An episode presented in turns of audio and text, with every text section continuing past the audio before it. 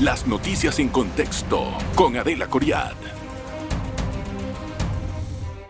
Bienvenidos, gracias por estar en contexto. ¿Cuál es el panorama económico que le espera al país después de la salida de la mina?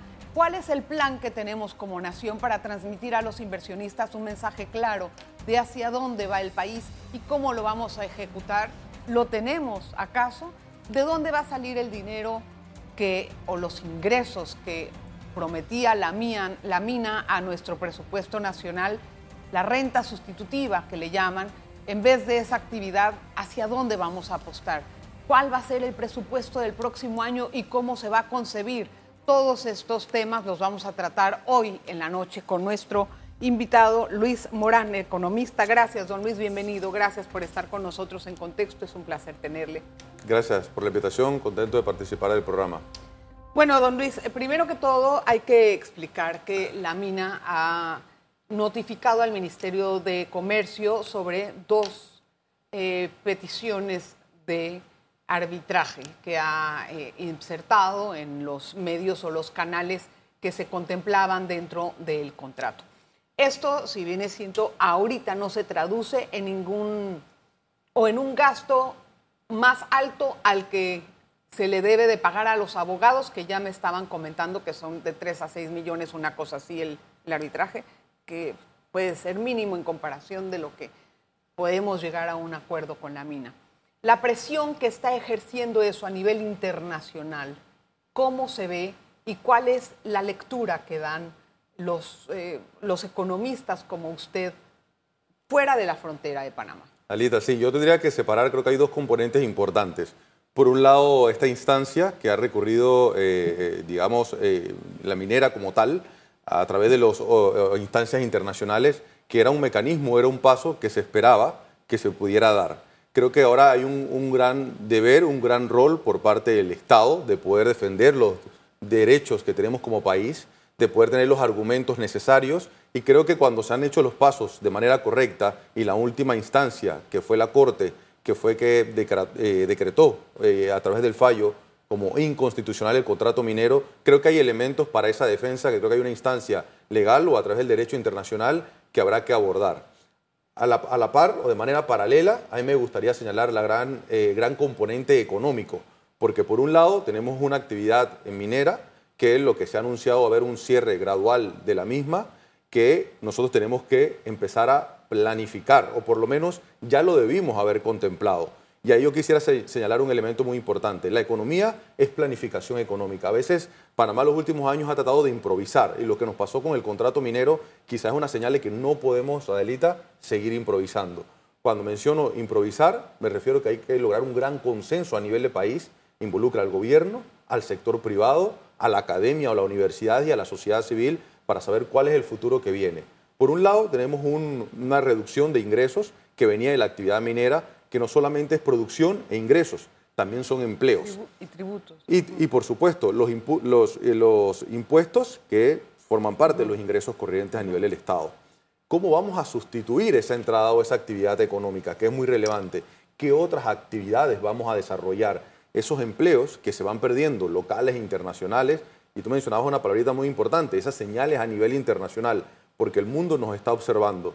Yo sí creo, y hay evidencia económica, de que los empleos de manera gradual se pueden reinsertar en otra actividad económica. Hay, cosas importantes. Usted es docente de la universidad. Hay muchas personas que se prepararon en materias o en, o en profesiones sumamente técnicas, especialísimas, para poder trabajar en la mina. Y es valor humano importantísimo. ¿Para dónde sirve? No lo sé, porque si no va a haber actividad minera, tal vez hay que reenfocarlos en otro lado. Sin embargo, y eso es recurso humano que no podemos desperdiciar. Otra cosa es importante decir que a nivel internacional hay una advertencia de las calificadoras de que vamos a perder el grado de inversión. Pero ¿por qué surge esta advertencia? No porque se va la mina del todo, sino porque el gobierno parece que no tiene la capacidad para encontrar los ingresos y hacer frente a los compromisos de afuera. ¿Qué debe de hacer el gobierno? El grado de inversión va mucho más allá del tema minero. Representa las señales correctas que envía un país a nivel de ingresos, a nivel de gastos, a nivel de ese consenso social y de cómo se resuelven los conflictos. Por un lado, Panamá tiene ya señales o bandera roja de algunos elementos que no estamos manejando de la mejor manera y que van mucho más allá del tema minero. Por ejemplo, el gasto público. Nosotros tenemos un nivel de subsidio, Adelita, muy alto, que inclusive cada año ha ido, se ha ido aumentando y no necesariamente los subsidios han ido a mejorar la capacidad productiva, mayores empresas, mayor emprendimiento. O desarrollo. O desarrollo a nivel de país. No solamente el tema de los subsidios, en las calificadoras también han citado mucho el tema del empleo público. El empleo privado, para hacer una comparación, cayó del 2013 a la fecha más de 10%. Y si tú me preguntas a mí, el tema público, el empleo público, Adelita, se mantiene. La cantidad de funcionarios en el Estado se mantiene. Entonces estos son elementos que las calificadoras evalúan y dicen, oye, aquí esto hay que corregirlo. Lastimosamente hemos seguido pasando la página, hemos subestimado la economía y ahora se suman todos estos elementos más el tema minero. Entonces, Luis, para poder ser un poquito optimistas, si el presupuesto del próximo año, digo, los subsidios no creo que los vayan a recortar, eso sí, lo veo muy difícil. Pero si el presupuesto del próximo año llega el señor Alexander y dice, bueno, este próximo año vamos a quitarle a esta institución tanto, a esta institución tanto, que son instituciones políticas, por ejemplo, que le quiten a la Asamblea, a los gastos de descentralización que no tengan fundamento de proyectos, que recorten eso y reenfoquen el presupuesto. ¿Puede ayudar a que no nos quiten la calificación? Totalmente. El presupuesto del Estado para un país que no tiene una banca central, Adelita, es la primera señal o la única señal de política económica para mandar señales correctas a la economía, a los inversionistas y a las empresas. ¿Qué quiero decir con eso?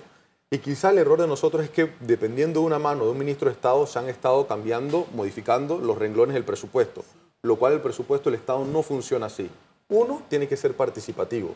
Hay un presupuesto del Estado para 2024 en donde la, población, la sociedad, los empresarios, los jóvenes no han participado. El presupuesto debe ser en base a resultados. Las instituciones, yo debo tener evidencia de aquellas instituciones que tienen planilla estatal muy alta, que quizá tienen un alto nivel de, percepción de corrupción, no necesariamente estas instituciones tienen que pedir más. Cuando yo tengo agro, agroindustria, un sector turismo en donde, o salud, en donde yo realmente tengo que enfocar mis prioridades. Y a eso es lo que evalúa las calificadoras. Entonces, sí se tiene que mejorar el presupuesto de élita. No sé si es muy tarde para mandar esa señal ante la opinión formada que pueden tener las calificadoras. Me contesta al regresar de la pausa. Vamos a regresar con esta respuesta. En breve regresamos con En Contexto. Gracias por continuar en sintonía. Antes de la pausa, yo le hacía la pregunta a nuestro invitado Luis Morán, economista si las calificadoras ya tienen una opinión formada acerca del comportamiento de nuestra economía y de los posibles ingresos que tenga la DGI o el gobierno sea capaz de recolectar para este año y el próximo, a pesar de los esfuerzos por corregir el rumbo del presupuesto. ¿Es tarde? Hay un pequeño margen porque las calificadoras están esperando y estaban evaluando este gran eh, cierre o periodo de cierre de huelgas, eh, este gran estallido social y la respuesta del gobierno. Entonces estamos en un buen momento, ¿verdad, Adelita, para poder tomar la decisión de modificar un presupuesto, pero no solamente de ahora. Y acá yo quisiera hacer un, gran señalamiento como economista y como joven.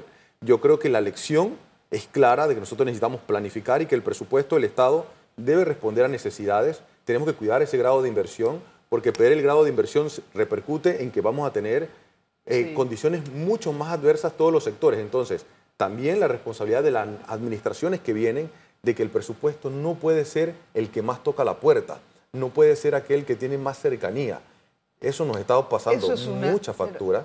Eso es una idiosincrasia muy difícil de borrar. Tenemos que cambiarla. ¿Sabes por qué, Adelita? Claro que la tenemos que cambiar. ¿Por qué tenemos que cambiarla? Panamá era el segundo país más competitivo de Chile según el Foro Económico Mundial.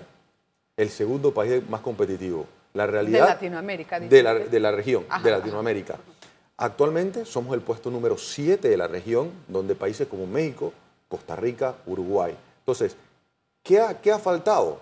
Esa competitividad es seguir haciendo lo mismo y esperar resultados distintos. Sí, ha faltado también eh, un plan, como decíamos en un inicio de la entrevista, pero más que eso, nos tenían en la lista gris del GAF. Y lo que hemos desaprovechado completamente es que tenemos ahorita eh, la luz verde para inversiones, pero ¿qué pasa si no tenemos grado de inversión? ¿Cómo se entiende esa fórmula? Salimos de la lista gris, pero no tenemos grado de inversión. ¿Se animan a meterle dinero al país los inversionistas? Creo que los inversionistas van a estar muy cautelosos de la situación de Panamá. Uno, va a haber una baja del crecimiento y los países buscan donde hay crecimiento. Van a estar muy atentos a lo que pueda ocurrir con el grado de inversión, que sabemos que el riesgo está, pero creo que podemos tomar las decisiones correctas cómo se resuelve el tema minero, que por un lado hay que ver que se respetaron los derechos de propiedad porque el contrato fue a las instancias correspondientes. Y acá hay una gran responsabilidad del gobierno de hacer las cosas bien, porque en la medida que nosotros nos equivocamos y cometemos errores tan garrafales, Adelita, se ve en los organismos internacionales. Y yo creo que eh, es muy importante ese nivel de estabilidad económica, de consenso que ven los inversionistas y que es muy necesario. Esa estabilidad económica se está viendo amenazada por algunos factores. Se los voy a mencionar y me dice cómo se resuelven o, qué tanto van a afectar más bien. ¿no? El primero es una posible demanda de arbitraje. No sabemos ni por cuánto, pero puede ser de inversión. La mina ha dicho que ha invertido 10 mil millones de dólares. Todo eso lo debe de saber un juez, no nosotros. Un juez de arbitraje que sepa todos los conocimientos. Pero esa es una amenaza una presión. La otra es el tema de la caja de seguro social, que no hemos podido resolver. Y luego la tercera es que no tenemos un buen modelo para recolectar los impuestos. Es decir, no sabemos, hay una evasión tremenda. Ese, esa fórmula, ¿qué genera ahora? Sí, y yo creo que la lista es corta, la que mencionas, porque hay muchos temas más. Porque el tema también, es, el, programa es corto. Sí, y lo que hemos mencionado, por ejemplo, eh, nosotros vemos que hay muchos problemas estructurales tema de la seguridad social, que también está muy relacionado con el tema de la informalidad. Nosotros como país necesitamos ampliar la discusión, que haya mayor consenso. Yo creo que hay una iniciativa muy buena a través de lograr los diálogos, pero no hemos equivocado que los diálogos han quedado en papel y no se toman las medidas correspondientes. Entonces el gobierno, y acá hay una gran responsabilidad del sector público, que tiene que hacer un llamado al sector privado de Alita para corregir esos temas, porque son muchos los que hemos mencionado, debe haber un diálogo sincero, correcto, pero que se tomen las políticas públicas a largo plazo, lo que no al pasado. Pero en este periodo de gobierno veo muy difícil, que eso ocurra. Les quedan seis meses y ya lo que quieren es despedirse. Ya, se, yo no veo ninguna intención, si no la vi, para conversar en esta peor época de crisis que hemos tenido, menos la veo para entrar en un periodo de diálogo de, del futuro del país. Totalmente, coincido contigo, no ha sido la mejor esta administración, el, el mejor manejo en temas de diálogo. Creo que en estos seis meses tienen que hacer la labor correcta porque el futuro de Panamá está en, sus, manos. Nosotros a nivel internacional, cuando hablábamos con inversionistas, con empresas, hablábamos y destacábamos siempre la estabilidad económica y política de Panamá. Hoy es un argumento que no podemos utilizar porque hemos tenido eh, un gran estallido social, eh, un gran, una gran demanda de la población que dice, mira, a pesar de los subsidios y las ayudas económicas que a mí me dan, yo no veo una mejora calidad de vida. Entonces yo creo que en estos seis meses, si no se hizo en cuatro años, en estos seis meses hay que hacer la tarea correcta y lo más importante, la primera señal a corto plazo es el presupuesto nacional del Estado, que como te decía, es, el principal instrumento de política fiscal para mandar una señal correcta. Bueno, voy a hacerle una pregunta atrevida, no sé si usted tenga la respuesta. ¿En cuánto se puede cortar ese presupuesto? Si usted fuera el ministro, ¿qué haría? Sí, ¿Qué, creo que, ¿Qué recortes? Sí, creo que el error no es decir ahora mismo una, una, cifra exacta. Yo creo que el mecanismo o el proceso de cómo se elabora el presupuesto ha sido el gran problema. Si, si, si el equipo económico actualmente debería plantear todas las prioridades que tiene en el país. Seguro lo están haciendo. Y esas prioridades deben enfocarse a nivel de las instituciones. Reitero, hay instituciones que no deberían tener ese presupuesto, nosotros deberíamos recortar y tener los elementos de delita en el nivel de subsidios, de saber qué subsidios se recortan. Esa transparencia, esa docencia económica no está. No me queda algo claro, Luis. Es redireccionar el dinero de las, de las instituciones políticas a otras o recortar la cifra del presupuesto. Ambas, porque inclusive el presupuesto a nivel del Estado, cuando uno ve los, los ingresos que se reciben, Panamá pudiera ser mucho más austero. No lo hizo en la pandemia, lo puede ser ahora porque los recursos están y más considerando que no sabemos la situación que pudiera enfrentar el canal o los ingresos provenientes del canal con el tema de la sequía. Van a estar mucho más afectados porque están bastando hasta 18 barcos al día. ¿Cuántos serán? La mitad prácticamente. Así es. Tengo que hacer la pausa. Espéreme, Luis, no lo quería interrumpir. Vamos a la pausa y regresamos con más. Lo dejé con la palabra en la boca. Regresamos enseguida. En breve regresamos con En Contexto. Gracias por continuar aquí en contexto. Me decía algo y lo dejé con la palabra en la boca. ¿Qué es lo que me iba a decir? Adelita, el tema de la incertidumbre a nivel mundial. La economía está en una especie de montaña rusa. Sí. Y ante ese escenario, el presupuesto, los ingresos el gasto público debe contemplar un margen de incertidumbre y por eso el ahorro a veces en, en, a nivel del sector público es sumamente importante. El ahorro no es una palabra que nosotros utilizamos en nuestra economía, pero es necesario considerarla. Otra pregunta, Luis. ¿Usted qué expectativas de crecimiento tiene proyectadas para 2024 después de los últimos acontecimientos? Sí, sabes que antes de la, del estallido de todo, todo el tema de cierres y huelgas, para, para, se pronosticaba un eh, crecimiento de Panamá superior al 5%. Sí. Yo creo que este año Panamá va a cerrar muy alrededor del 4% y el otro año definitivamente puede andar igual entre 4 o 4.5% porque el desenlace, el impacto ha sido grande y principalmente en las pequeñas y medianas empresas. No quisiera dejar de contestar la pregunta ahora que mencionan las pequeñas y medianas empresas, Sí. porque son el 96% del ecosistema. Entonces, hay empresas que han cerrado, que no han podido contar con sus trabajadores. Muchas están pensando cómo continuar lo que queda del año y el primer trimestre. Entonces, tenemos que darnos cuenta que a veces nos afectamos, Alita, a nosotros mismos. Tengo una anécdota muy corta. Mientras este problema a nivel económico de ponernos de acuerdo, de gobernanza, de confianza en nuestro país ocurría, Costa Rica y Colombia presentaban las cifras de turismo quizás más Sí, significativas del año. Entonces lo que nosotros no hacemos bien, hay otros países que aprovechan. Yo quiero entrar en el tema turístico. Mire, eh, el tema de turismo se ve como una gran panacea y una gran solución para nosotros. Pero para poder lograr que el turismo nos dé unos réditos importantes, tenemos que invertir en infraestructura para los turistas. Hay muchas cosas que tienen que terminar, empezando por el puerto de Amador, que todavía ni siquiera está completo. Imagínense qué ridiculez. Y de ahí entonces seguir a hacer infraestructura de saneamiento, agua potable. Todo eso lo usan un turista, carreteras. Nosotros estamos con un presupuesto austero. Sí. austero. Entonces, ¿cómo entiendo esa compa? o sea, para mí es como una eh, situación más difícil de ejecutar. Te cuento algo muy interesante. Eh, a nosotros nos toca evaluar mucho los, los planes de turismo. Yo he revisado el plan de turismo del año 2008 a la fecha. Tenemos las mismas locaciones turísticas, que son nuestros puntos de interés. El Volcán Barú, en, en Chiriquí, Boquete. Boquete, Santa Catalina, Playa Venado, etc. Son los mismos destinos, pero cuentan con la misma infraestructura desde el año 2008. Por eso. La austeridad puede ser un año, pero hay una importancia en la continuidad de las políticas públicas, de decir, vamos a invertir en infraestructura, como tú mencionas, y que esa inversión sea en estos sectores para que por lo menos algunos tengan agua potable. Imagín- im- agua potable. En Imagínate un del Toro, turista. no, la- la- Así es. había una, una, no sé si se ha actualizado, pero la potabilizadora estaba en una situación dramática. Y nosotros tenemos que elevar el debate para lograr que estos sitios turísticos eh, sean atractivos, brinden las condiciones necesarias para ese turista. Pero, Adelita, no es el turismo la única panacea. Nosotros tenemos que diversificar, y nos hemos dado cuenta con la minería, nuestra matriz productiva. No depender de una actividad, porque, por ejemplo, ¿por qué no, ahora que no hablamos de minería, pudiéramos hablar de la, eh, de la mejora o la especificación o la diversificación de nuestras exportaciones? Nosotros nos acostumbramos a- exportar bienes. ¿Por qué no agregamos valor, agre- no agregamos valor, innovación, tecnología? Hay muchos países ricos que necesitan mejores productos. Hay otros sectores que pudieran hacer mucho más. El logístico está montado prácticamente, pero nadie mira a ese sector. Además, lo primero que debería de ocurrir debe de ser que haya un fair play o un trato de competencia prácticamente transparente en todos los sectores para que surjan y tengan un, un desenvolvimiento en donde la gente quiera invertir. Es el nivel de Porque eso, eso es lo principal, Sí. que cohíbe a una persona a invertir en un país. Cuando hay corrupción y hay oligopolios, dicen, no me meto.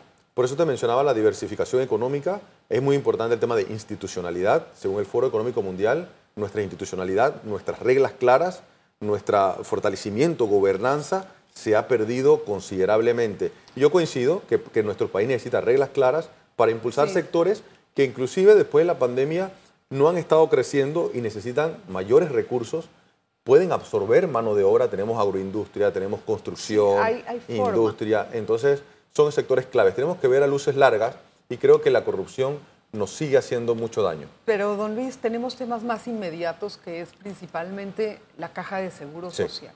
El próximo año vamos, la OIT dijo que el sistema de pensiones entra en déficit y nos va a costar a nosotros como gobierno poder subsidiar, subsidiar o entregar el dinero a la caja para que pague las pensiones, obviamente. ¿Cómo vamos a arreglar ese tema en un año electoral? No, y definitivamente es que el problema ha sido que lo hemos pospuesto, Adelita. Los temas que no todos los gobiernos han hecho eso. Sí, y los temas que no se van resolviendo definitivamente le quedan a la otra administración y no solamente el tema de la Caja de Seguro Social. Hay muchos temas que necesitan recursos y se han estado pasando recursos y ese ha sido el, el desorden financiero que hemos tenido que la única respuesta que hemos tenido para cubrir el tema de la seguridad social, para cubrir los otros temas financieros, ha sido un mayor incremento de la deuda. ¿Cómo vamos a hacer eso? O sea, ¿con qué dinero vamos a cubrir el tema de la caja? Está difícil, está difícil porque hemos, tenemos menores ingresos, si hay menor crecimiento va a haber menores ingresos y por lo tanto es una situación sumamente complicada, no solamente de este gobierno y lo que le queda, sino de la próxima. Entonces yo creo que hay que ese trabajo que no han hecho los equipos económicos de presentar, de ser transparente con los datos y de comenzar a fortalecer los otros sectores es sumamente clave. Sí, pero también me, deja pensando porque es un, es un asunto que nos puede estallar en, pleno, en plena elección. Hay muchos asuntos que nos pueden estallar a nivel económico, Adelita, y por, lo, por eso mencionaba en la entrevista el tema de que hemos subestimado la economía. Panamá pudiera estar experimentando la segunda recesión en menos de tres años, la primera la experimentamos en eh, la pandemia. Mm. Y eso para una economía usted cree es sumamente que vamos a entrar en una recesión porque antes me dijo que son 4.5% el crecimiento. Sí, pero por ejemplo, este último trimestre eh, la situación fue complicada, hay que ver los resultados y también los resultados del primer trimestre. Las recesiones económicas son dos periodos consecutivos de una baja en el crecimiento. Podemos crecer 4, 5%, pero si hay trimestres con actividad negativa, que quizás este sea un ejemplo, obviamente Panamá pudiera estar en una recesión Hay que ver cómo acaba diciembre. Obviamente que en diciembre no se va a recuperar todo lo que se perdió en noviembre, que fue grave, pero tal vez no sea el crecimiento esperado, pero no de, o sea, no sea negativo, ¿o sí? Yo ahí soy un poco también positivo, destacando de que diciembre, y lo hemos visto que hay, hay, mayor optimismo, es importante, y las señales para el primer trimestre y para lo que queda del año. Para esos seis meses, Adelita, es importante priorizar, hacer un presupuesto importante y en ese presupuesto, ¿por qué no? No descuidar la inversión pública. Es decir, obras que se terminen, que son necesarias, que se terminen a tiempo. Que paguen. Imagínense a ver con qué deuda va a dejar este gobierno el pago a proveedores. El pago a proveedores es algo que no debe estar pasando. Hay muchas empresas que no han podido continuar su trabajo. Imagínate si hay un agente importante como el gobierno que no paga, que no cancela a tiempo, no da las señales correctas a la economía. Fíjese, don Luis, que esa fue la cantaleta que tenía el gobierno desde que entró hasta los primeros dos años y medio de gestión.